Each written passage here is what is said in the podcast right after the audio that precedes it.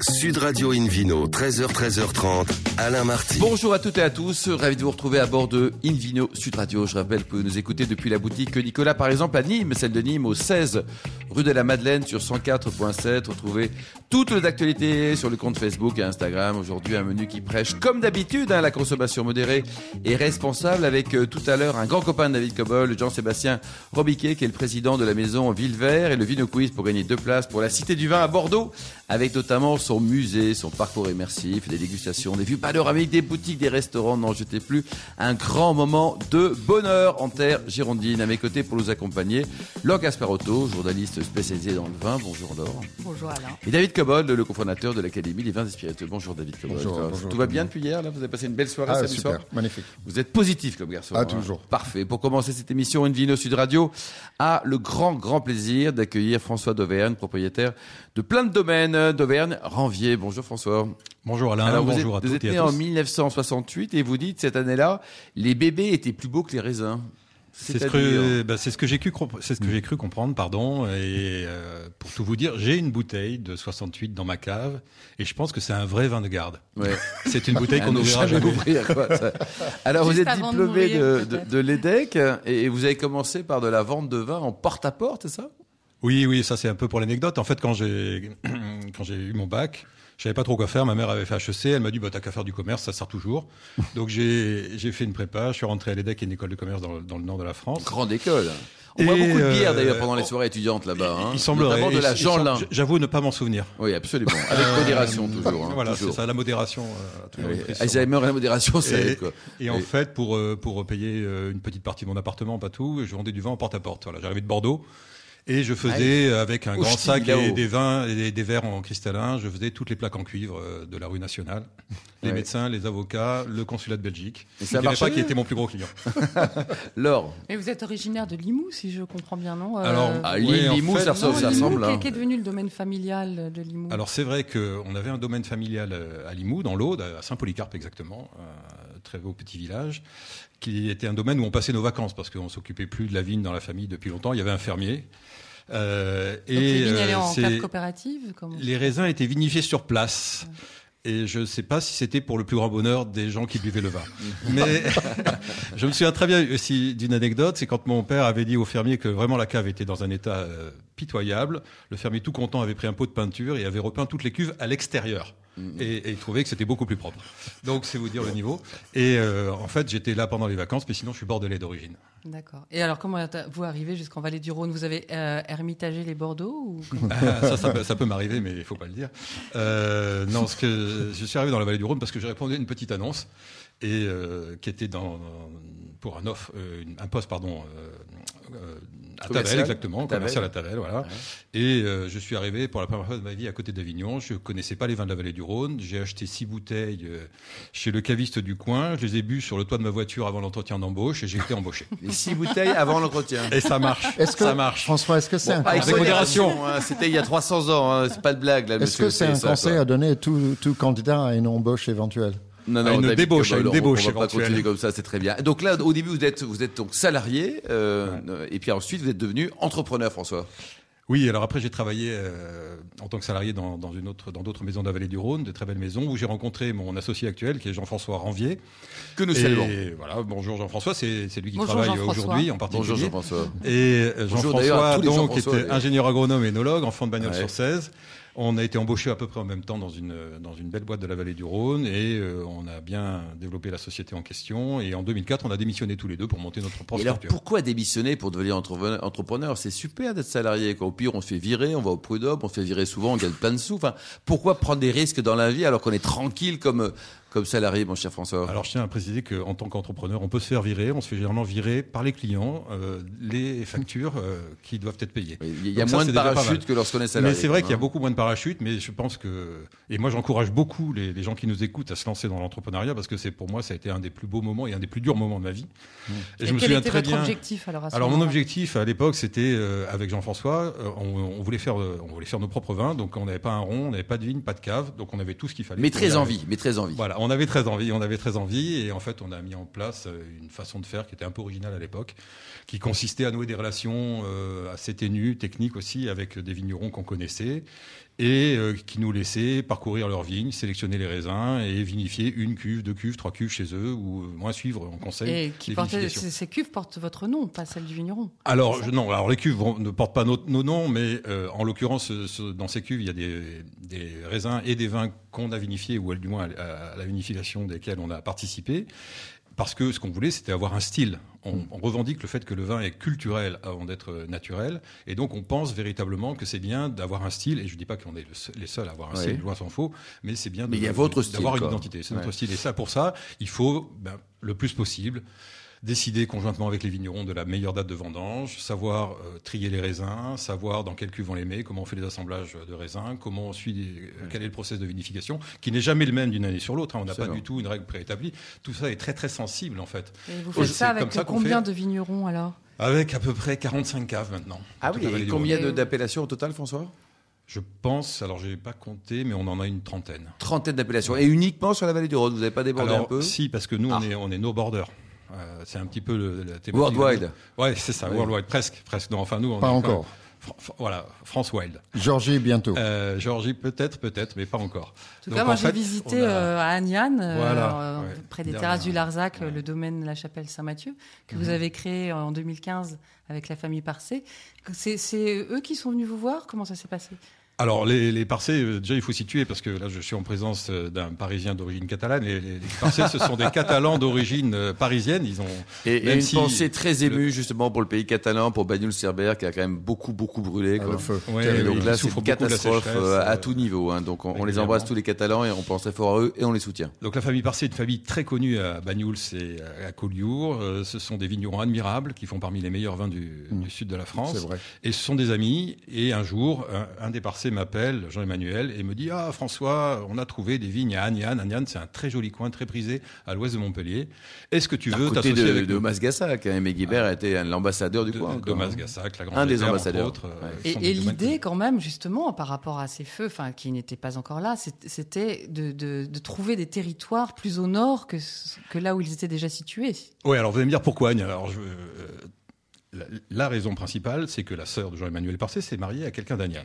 Donc c'était marié en Picardie, donc, vous voyez, c'est très quoi. stratégique. Il y a. La toujours deuxième une histoire raison, d'amour la deuxième raison, c'est que par rapport à géorgie, Collioure, à Agnan, il pleut, comme euh, disent les vignerons, donc c'est important pour le rendement. Alors, quand on parle de rendement, c'est on passe de 15 hecto-hectares à 25 hecto-hectares. hein, dans les D'accord, grandes ça reste tout petit. Hein, et par après, à la dernière raison, qui est une raison euh, là aussi très stratégique, c'est que c'est à peu près un mi-chemin. Moi, je suis à Avignon, les parcelles sont à, à Banyuls, donc en fait, euh, bah, c'est pratique pour s'encontrer. On fait chacun 150 km et on y est.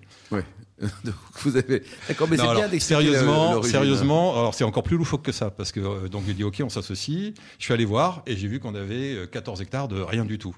C'est-à-dire qu'il y avait que des ronces, des chênes kermès, euh, des petits chênes verts aussi. Et c'était une terre merveilleuse parce que l'endroit est magnifique, mais il y avait strictement aucune plantation. Donc il a fallu C'est défricher. très très bien pour l'agroforesterie. Hein. Et oui, déjà c'est- la base. c'est- Et pour Mais- faire la sieste aussi. Mais Le problème, c'est qu'il Euh, voulait devenir vigneron. quoi, c'est ça. Et donc, on a défriché, on a attendu, on a planté, on a chassé les chevreuils qui avaient mangé les premières plantations. Enfin bon, c'est toute une histoire. Et on a fini par faire du vin. Et combien d'hectares aujourd'hui, François? Alors, il y a 9 hectares plantés, Ouais, c'est euh, on a planté 3 et 6. Voilà. En quelle appellation vous êtes là? On est en IGP Pays d'Hérault. En En IGP cas, Pédéro. j'ai j'ai goûté, c'est très bon. Merci. Et aujourd'hui, donc, vous avez des relations fidèles avec les vignerons, vos différents partenaires, les 45 dont on parlait tout à l'heure? Ah oui, alors là, on revient dans la vallée du Rhône. Oui, alors, euh, en fait, quand on a monté notre boîte, en fait, ce qu'on voulait, c'était avant tout, euh, c'est ça qui est intéressant dans l'entrepreneuriat, c'est de créer des liens, en fait. Et euh, on est très, très fidèles à- aux vignerons. Il y a des vignerons qui nous ont fait confiance euh, au tout début quand on leur disait qu'on n'avait pas un rond. Ils sont toujours fournisseurs chez nous. Ouais, et, bravo. et je pense qu'on fait une bonne Et partie. Au de total, combien de bouteilles vous produisez, toute appellation confondue. Pas assez. C'est, mais c'est-à-dire combien Ça, c'est une réponse. euh, De- Vous êtes suisse, non Vous êtes normand Vous êtes quoi là hein Qu'est-ce qu'il a là Je suis le... bordelot. euh, On fait, euh, on produit à peu près 2 millions de 2 bouteilles. millions de bouteilles. Non, mais c'est formidable. On Donc a la besoin. maison on a euh, besoin de... d'Auvergne-Ranvier, c'est pas que deux personnes aujourd'hui. C'est comme Go et Millau. C'est quoi. ouais. Non, vous êtes combien au total? C'est- Donc c'est une belle ETI, là. bien Rouet, Cambalousier. Exactement. C'est Euh, une petite. petite maison quand même, on est 10. On est 10. 10 personnes. Et votre meilleur souvenir de dégustation, François Alors oublions vos étapes. euh, Il y a prescription à l'EDEC, hein, donc dans, dans Ouais. votre vraie vie officielle. Qu'est-ce que vous avez eu comme belle dégustation qui vous a marqué? Alors, euh, un beau souvenir de dégustation, c'est comme fait- j'ai organisé un repas avec des clients qui avaient l'habitude de choisir les vins sans en parler à personne, donc j'ai organisé un repas à huis clos. Donc il y avait Claude Tard, il y avait Claude Elambray, il y avait le Claude Blanc Bougeot, et je peux vous dire que c'était un très très bon moment. Merci beaucoup François. Il y a un site internet, une adresse pour, euh, pour vous retrouver? Est-ce qu'on peut venir vous voir sur place aussi peut-être? Alors on peut venir nous voir sur place. Nous sommes à Tavel, dans un très beau bâtiment, euh, et on a plusieurs- le vrai rosé rosé David le hein. rosé foncé à côté d'Avignon, donc vrai euh, rosé, et- alors sur rendez-vous pour qu'on reçoive bien les gens. Et sinon, il y a un site internet, c'est beaucoup plus facile, pas la peine de prendre rendez-vous. C'est dauvergne-ranvier.com. Merci beaucoup François et bravo pour ce super parcours entrepreneurial également, puis un grand vigneron avec des vins de qualité. Laure Gasparotto, David Cobol, bravo aussi dans un instant. C'est le Ville Quiz pour gagner plein de jolis cadeaux en jouant sur invinoradio.tv. Sud Radio Invino, 13h, 13h30, Alain Marty. Retour chez le caviste Nicolas. Je rappelle que vous nous écoutez depuis la boutique de Nîmes, par exemple, au 16 rue de la Madeleine sur 104.7. On vous remercie d'être toujours très nombreux à nous suivre chaque week-end sur les réseaux sociaux. À mes côtés, David Cobol, toujours pour accueillir à bord d'Idvilo Sud Radio, Jean-Sébastien Robiquet, qui est le PDG de la maison Villevert. Bonjour Jean-Sébastien. Bonjour Alain. Alors avant bonjour de parler de, de votre entreprise, un mot sur votre famille. hein. Vous êtes implanté dans la région de Cognac depuis 1487, c'est ça? Oui, avec quelques infidélités puisque nous sommes partis euh, à la fin du 18e pour euh, Paris, puis revenir via Bordeaux et me réinstaller. C'est une boucle permanente. C'est incroyable. Il y avait déjà une star. Son prénom, c'était Charlotte hein, Robiquet en Absolument. 1892. Qui était cette femme? Alors 1892, en réalité, c'est euh, euh, le- le- le- l'annuaire qui la, qui la mentionne. Elle était en 1565 dans les premières Oh à structurer le business du cognac. Il y avait un, un Une très femme, à l'époque, Une hein. femme, une Ouais. femme. Enfin, euh, je pense que c'était une maîtresse femme, Ouais. évidemment. Comme on l'a- Alors vous êtes euh, œnologue et juriste de formation et vous avez commencé, Jean-Sébastien, au sein d'une belle maison à Moitensi. Absolument, j'ai fait euh, je, 10 ans 10 ans. d'apprentissage d'apprentissage entre Moët-Hennessy et Bernard Magret à l'issue de mes études parce qu'il faut dans ce métier et dans cet univers apprendre Apprendre, le terrain, apprendre. quoi, c'est- et ce n'est pas que de l'académique il faut du pratique Vous avez créé donc, euh, vous êtes d'accord, David Cobol? C'est vrai. hein, Absolument d'accord. Il faut, la- faut du terrain. Il faut commencer par le terrain. C'est essentiel. C'est Vous la- vie de. C'est la vie de tout produit. Absolument. Vous avez créé donc Maison Villevert en, en 2001. Dans quel contexte? Le contexte c'était une crise à Cognac. Euh, la- il y a eu euh, le grand tremblement de terre euh, mexicain, japonais avant, puis mexicain, et en fin de compte la désaffection du Cognac. C'était une époque où euh, j'en parlais avec Nicolas Feiss à plusieurs reprises, où on demandait une production de 6 de pur à un terrain ou un, par hectare, pardon, Eh oui. à un terrain qui en demande, qui peut en produire 12 et aujourd'hui 14. Donc forcément, vous imaginez que la viticulture était en berne. En Berne, oui. Alors votre produit, c'était quoi en 2001 Sur quel produit vous êtes lancé? Ah, marque. j'ai- commis quelques erreurs, évidemment. J'ai essayé de diversifier, mais la première marque qui a été créée, ça a été Extraordinaire. et qui a été euh, pour le compte de, de, de Diageo. Je dis pour le compte parce qu'en fin de compte, ce qui est assez cocasse, c'est que j'ai créé la société Maison Villevert en mars 2001 avec une volonté de faire une plateforme de e-procurement à destination des États-Unis pour le savoir-faire à la française, les vins et les spiritueux. Sauf qu'en juin 2001, il n'y avait la bulle Internet a explosé. Et Le en- marché américain était moins le bien. marché quoi. américain a été, enfin la bulle internet, donc il n'y avait plus de fonds, donc là il a fallu que je fasse ce que je savais faire, à savoir ce que j'avais appris à faire, à savoir aller vendre aux États-Unis. Et en septembre 2001, il y a eu les tours qui se sont effondrés avec, enfin, qui ont été, euh, comment dire, abattus avec la tragédie du 11 septembre. Donc pour une année de création de société, Ouais, c'était chaud, il faut apprendre le le- pas pivotement. l'idéal. Alors aujourd'hui, pivotement. donc vous avez une gamme assez incroyable de spiritueux et combien de marques? Vous avez plus de 10 marques On non, a, au total? oui, on a à peu près 13 marques. On est Ouais. même en train on va bientôt être à 15. Et on couvre à peu près, non, euh, quasiment tous les segments. Je dis quasiment tous les segments parce que euh, il nous manque encore euh, un élément qui est à la fois vin et, et spiritueux, c'est le champagne, puisque c'est Ah, quand ça même. va un- arriver quoi. Mais, mais Alors on parle de voilà. vodka, le vodka. Comment se porte le, le marché de la vodka? Alors, le marché de la vodka se porte très bien, mais ce sont comme euh, comme tous les spiritueux, ce sont des hauts et des bas. Euh, C'est-à-dire que ça a été crescendo jusqu'aux années de 2010-2015. C'est allé un petit peu en baisse, euh, puis c'est remonté. Et maintenant, c'est un peu challengé, particulièrement euh, par euh, Le gin aussi, El hein. Tequila. Eh, El tequila, si. El Et, le gin, alors ça, c'est David Cobol, vous, je sais que vous adorez le gin, David. Ouais, c'est vrai. Vous êtes très sensible à, à ce produit. Vous produisez un gin très premium, super premium. Ah ben, très premium, parce que de toute façon, le fondamental de C'est la quelle soci- marque? Givine. Le fondamental de la société a été de dire que nous sommes français, David. Nous avons une matière première de prédilection qui est le vin. Et à partir de ce moment-là, cette matière première va être l'ADN de la société et des produits que l'on fait. C'est pour ça que Ciroc est la première vodka à base de raisin, Givine est le premier gin à base de raisin, et pire que ça, on utilise des fleurs de vigne que l'on infuse et que l'on distille comme un des Oh ingrédients. Alors évidemment, tout ça c'est avec modération, on le répète dans chaque émission, hein. ça fait quasiment 20 ans que l'émission existe, donc on parle de bons produits, de nobles produits, de noblesse de la production, mais également beaucoup de, de modération. Vous êtes également présent dans un site de production dans les Charentes, dans cette belle région, mais aussi en Bretagne, qui est aussi une belle région. Absolument. Euh, nous avons. euh, C'est eu- pour produire du chouchen, non?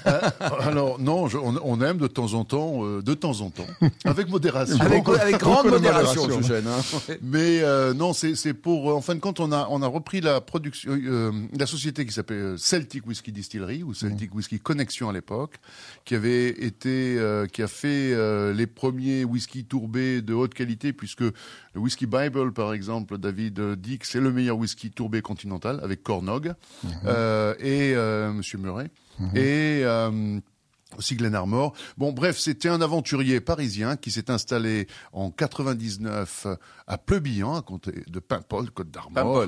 La vraie le- Bretagne, hein. La vraie Bretagne, celle Avec des irréductibles gaulois. C'est-à-dire que le village d'Astérix n'est pas loin, là, inévitablement. Et on est en face de Bréa. Euh, donc il s'est installé là, il a commencé à distiller. Euh, Il y a nos amis d'Armorique, Varengem à côté, euh, et puis Edou qui sont pas très loin, mais c'était la même la même époque. Et, et il a passé la main. Et moi, je suis tombé amoureux de ce produit et de cette infrastructure, de ce Combien de site personnes travaillent là-bas? Où il y avait quatre personnes. On est maintenant passé à six. C'est donc. Et donc là, et vous revendiquez un, un whisky breton ou un whisky de qualité ou les deux, mon commandant? Alors, pour des histoires euh, peut-être de personnes, euh, Jean, Donnet, Jean et Martine Donnet euh, n'avaient pas revendiqué l'IGP euh, whisky breton. Nous, on est en train de le faire et puis voilà, ça sera fait pour au moins deux produits. Et puis ensuite, on a une diversité et une capacité d'assemblage puisque quand on mélange les structures, enfin, ou les savoir-faire, on, on- on on- démultiplie on les, les idées. démultiplie, David Alors, ça, ça, ça pourrait intéresser nos auditeurs que vous expliquiez pour, euh, en quoi consiste la désignation de whisky breton? Quels sont les, les, les cahiers de charge les cahiers de charge Surtout pour- sur Sud Radio. hein. alors, le- absolument. Mais nous sommes nationaux, voire oui, internationaux. oui, parce que votre whisky est vendu partout, donc euh, ça, ça peut intéresser. Ça va, on sait, enfin, beaucoup de gens savent que Scotch whisky doit être produit en Écosse, doit être vieilli un minimum de trois ans. Quelles sont les conditions va, pour le on va whisky parler breton plutôt du whisky français parce qu'en l'occurrence, le Oui. whisky breton, nous, on est en c'est phénomène. en cours, en en- en- cours. C'est en cours. Donc, euh, C'est en cours. je, je n'oserais. euh, euh, ceci étant dit, il y a du régionalisme, évidemment. Mais il y a un cahier de charge quand même. Et il y a un cahier des charges. Alors, le cahier des charges est assez vaste puisque Edou fait euh, du whisky avec euh, du, du blé noir. Donc, euh, bon. Ce- ceci étant dit, whisky, euh, whisky français aussi, le cahier des charges est en train d'être euh, d'évoluer. Euh, en ce qui nous concerne, euh, on a un débat sur euh, d'où vient, euh, d'où peut venir la tourbe. On n'a pas le droit d'exploiter la tourbe en France. Donc, euh, de l'orge maltais tourbé, on peut Ouais. pas le prendre Ouais. en dehors. Maltais, de- oui, mais tourbe, non. Ma- Maltais, oui, mais ce qui est tourbé, embêtant, non. quoi, voilà. Donc, ce qui est embêtant. Donc, nous, Ouais. on est obligé de l'importer, évidemment. Euh, mais ensuite, euh, les fermenteurs, le wash, les fermenteurs, euh, la distillation, l'aging, le vieillissement, C'est nécessairement une double distillation C'est absolument pour Oui. nous, c'est une double distillation. En plus, Jean avait cette singularité d'être passionné euh, ou d'être, oui, il est toujours d'ailleurs, euh, passionné par euh, euh, le- la production de whisky en Écosse, et donc il avait importé tout ce savoir-faire et Mm. l'appliquer en, en- en Bretagne.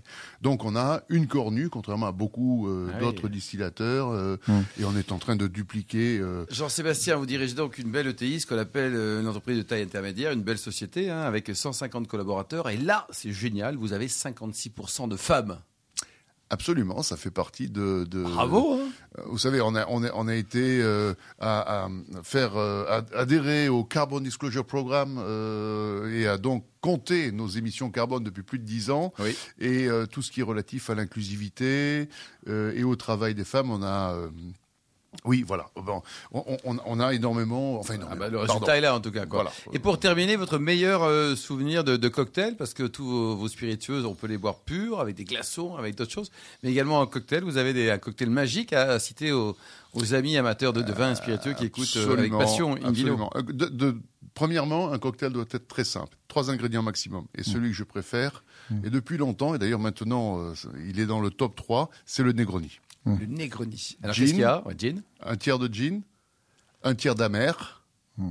un tiers, sans citer de marque, et un tiers de vermouth. Voilà, ça sera donc le, le bon cocktail euh, de ce dimanche. Merci Je- je vais essayer ça ce dimanche. Absolument. Merci beaucoup Jean-Sébastien Avec la et bravo hein, pour ce magnifique parcours entrepreneurial et vous avez des vraies valeurs, ce qui nous fait plaisir. Merci également à vous David Cobod, la Log Gasparotto, ainsi qu'aux millions d'amateurs de vin qui nous écoutent et vins et spiritueux chaque week-end.